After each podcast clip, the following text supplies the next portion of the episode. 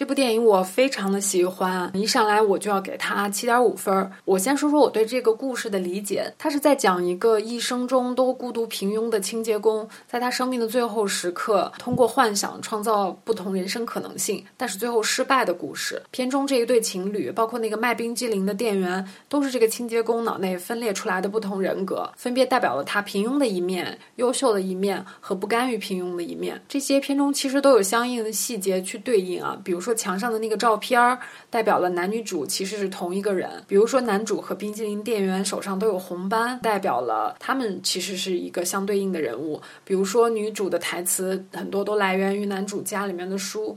就大家可以自行的根据这些细节去解码。这个电影整体的优点，我觉得有三：第一就是时间梗玩的特别的好。既然都说到了时间梗，那必然也绕不过诺兰和他的《信条》。我觉得不比较是不可能的。考夫曼这次的这个时间的的概念是。人是静止不动的，而时间像风一样穿过人，这个就相当于我们观察时间的坐标系发生了变化。我们不用去追赶时间，我们站在原地，时间自己会来来去去。那么在这个概念下，我们就可以看到女主和男主坐在车里面的这个戏，故意做的特别假，它特别像那个老电影里面的那种伪装镜头，就是车和人不动，只是背景的那个画面在动。那么男主、女主和车其实是静止的三位一体，而且他们在这个男主家里面可以。任意和不同年龄段的男主父母相遇，那场室内戏其实就是父母一生的时间穿过男女主的一个过程。这整个加起来就构成了考夫曼核心的时间奇观。但是他和诺兰的不同之处在于，第一，考夫曼没有用那么多口头的说教去解释这个时间的原理；第二，他的重点也不在于如何三百六十五度的去摆弄这个时间奇观。相反，他把这个时间奇观服务于人物的精神状态。那么，这个电影里面，时间就不再是一个物理学概念，而变成了一种心理学概念。这样就可以很好的表达他一直关注的主题，就是小人物困顿的内心世界。而诺兰呢，他的重点就在于奇观，主题和表达都是他后来临时随便抓的塞进去的。什么一会儿是爱呀，一会儿是保护地球啊，哎呀，都属于那些大而无当的标准答案。我觉得他自己都可能不相信。考夫曼就不一样了，考。夫曼虽然有这个时间的设定，但他其实是不给你标准答案的。我们其实把这个时间线的错乱理解为他是老年人阿尔兹海默的症状，或者理解为他是主人公一生都在懊悔的心态里面幻想和神游，哪怕理解为这是主人公鼓起勇气在向女主表白后的平行时空，可能都是考夫曼理解的时间本质。我觉得到了考夫曼这个创作阶段，他可能已经不再追求给观众讲什么原理道理，也不想去秀一波智力优越了。第二就是在剧作结构上，考夫曼有一个巧思，这个比诺兰走的要要更远。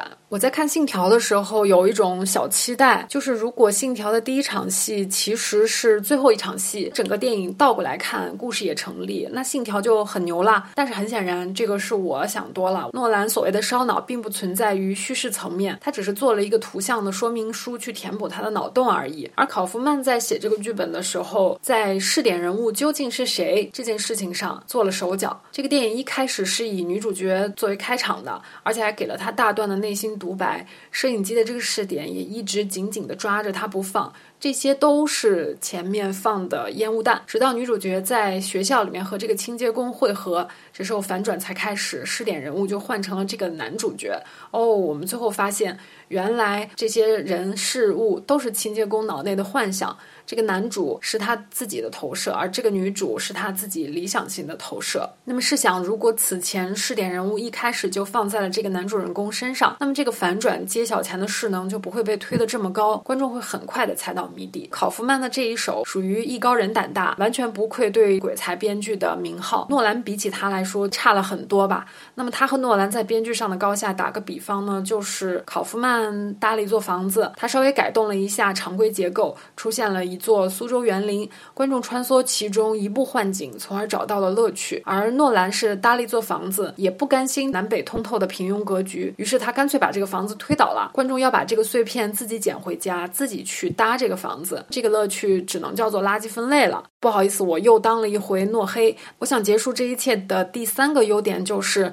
考夫曼没有用任何一个血腥和恐怖的画面，他用再日常不过的情境和对话，营造了一种非常浓重的悬疑和心理惊悚的氛围。这个片子从头到尾，考夫曼都让这个女主角的衣服故意的连不上戏，衣服的颜色一会儿是红，一会儿是黄，最后是蓝，这就营造了一种日常生活下的异样感和诡异感。它也有一种时间的风穿过女主人之后，他们发生了微妙的改变的这种意味在里面。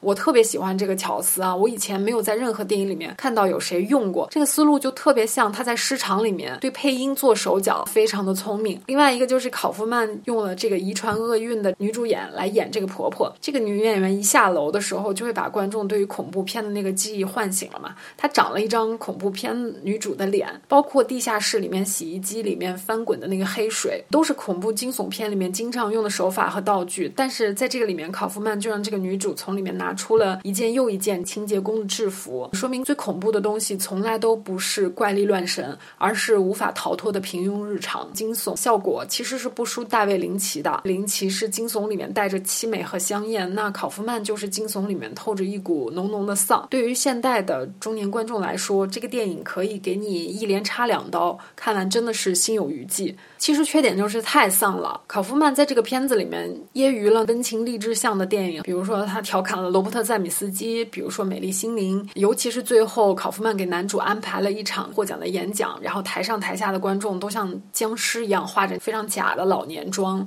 他这种反励志的情绪是特别强烈的。更可怕的是，清洁工自己想象出来的理想型女主，内心一直的想法是和这个男主分手。这就好比是在说，我要是一个女的，我。我也和你这种人根本走不下去，也就说明这个清洁工对自己是如此的缺乏认同。他在幻想中对自己都是非常残忍的，也可以想象一下他经历了怎样的一生。而且我没有在这个清洁工身上看到任何一点自由意志。